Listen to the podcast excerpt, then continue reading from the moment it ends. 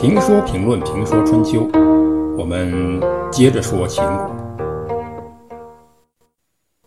宣高正带着十二头牛，准备去周朝的都城洛邑贩卖，碰见了秦军。他害怕秦军把他杀掉，或者把他俘虏了，就主动献上了他的牛，把自己扮成郑国的使者。啊，两国交战啊，不杀来使。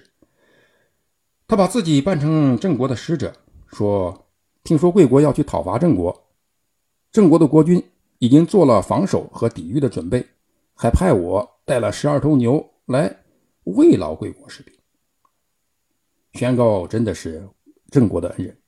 实际上，郑国并不知道秦国的举动。如果不是宣告报信，啊，秦国真有可能拿下郑国，秦穆公的冒险几乎就要成功了。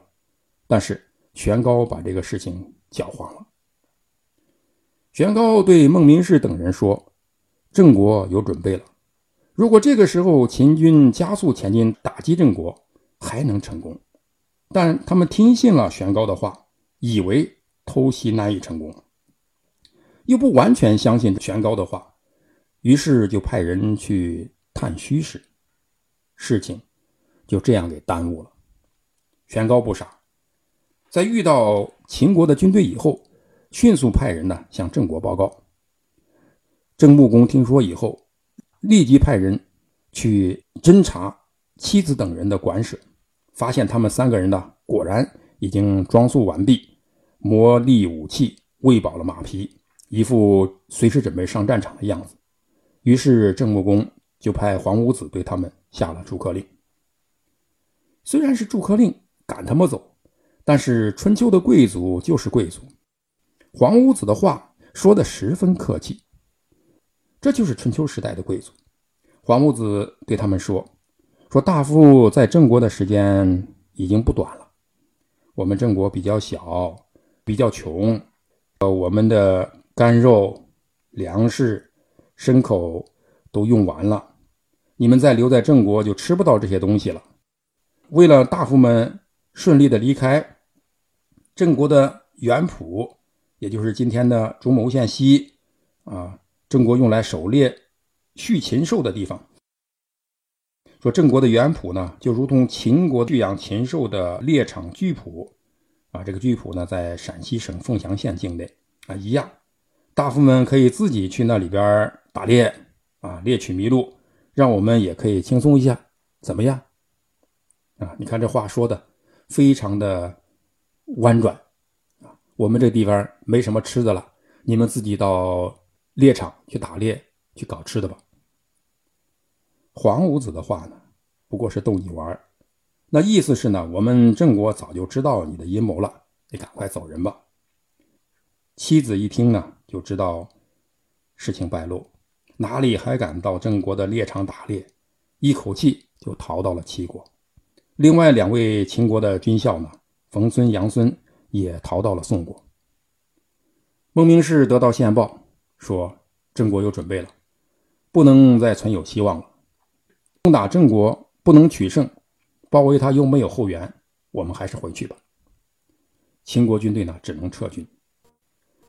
但是这么劳师远行，半途而废，没有一点收获，总觉得心有不甘。将在外呢，军令有所不受。他们见没有机会灭郑国，就趁华国不备，突然袭击，灭掉了华国。但是当时华国已经被晋国兼并了，是晋国的附庸，这些可捅了马蜂窝，大大得罪了晋国。在这前一年，晋文公重耳去世，晋文公的儿子襄公继位。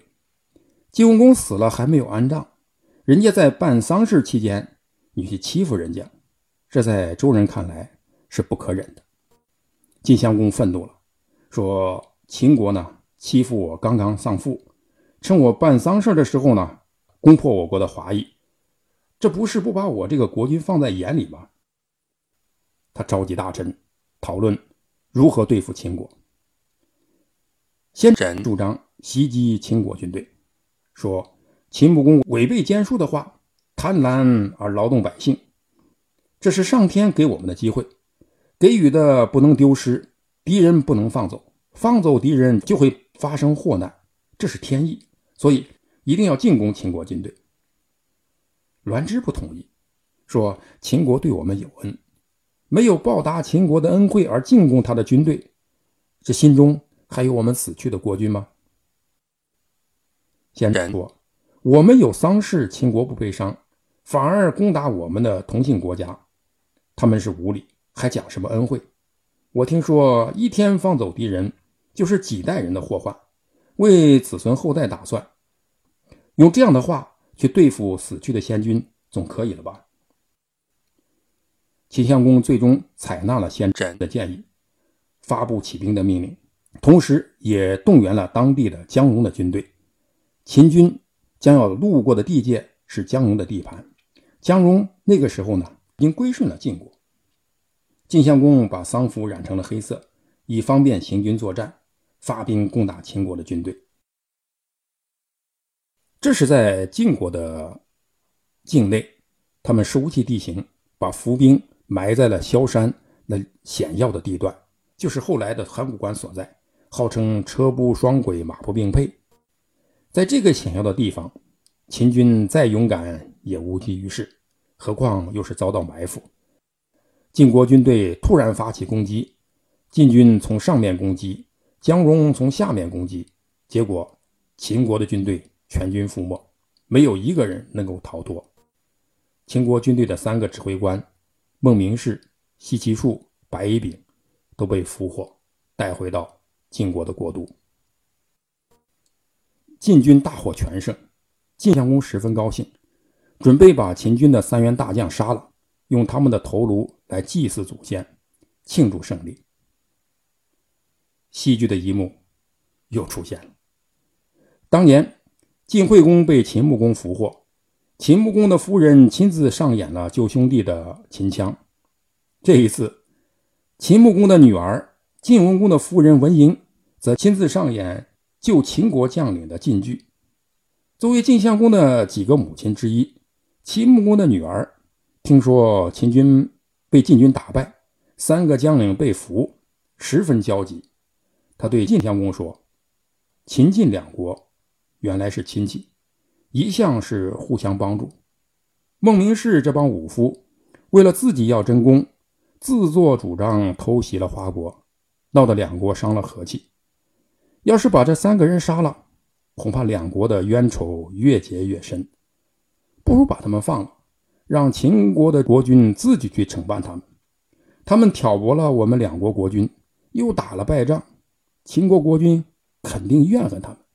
抓到他们吃他们的肉都有可能，何必劳望君王您呢？让秦国国君自己来处置他们，免得我们落个杀人的坏名声。晋襄公听母亲说的有道理，就把孟明视等三个俘虏释放了。三军主帅先轸一听，让孟明视跑了，立刻去见晋襄公，说：“将士们拼死拼活。”好不容易把他们捉住，您怎么轻易就把他们放走呢？先轸不顾襄公在面前，就往地上吐了口唾沫。晋襄公听了，也感到后悔，立刻派将军杨楚甫带领一队人马去追。那么，他们追上了吗？